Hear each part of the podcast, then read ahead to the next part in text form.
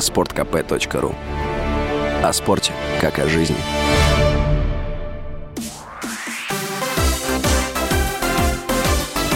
Новости спорта.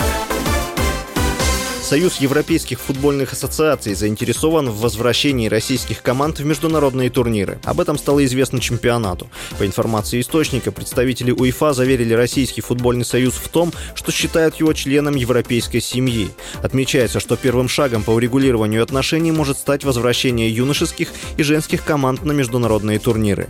Заседание по вопросу возвращения россиян на турниры состоялось накануне. В РФС заявили, что стороны согласовали порядок дальнейшего взаимодействия по возврату российских сборных и клубов к международным соревнованиям и договорились продолжить контакты. Московский «Спартак» одержал домашнюю победу над Минским «Динамо» 4-3 в матче чемпионата континентальной хоккейной лиги.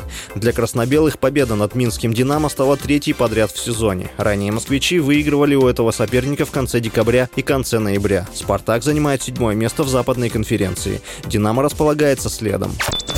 Португальский нападающий Аль-Насра Криштиану Роналду в период выступления за мадридский Реал хотел знать точную зарплату форварда Барселоны Лионеля Месси.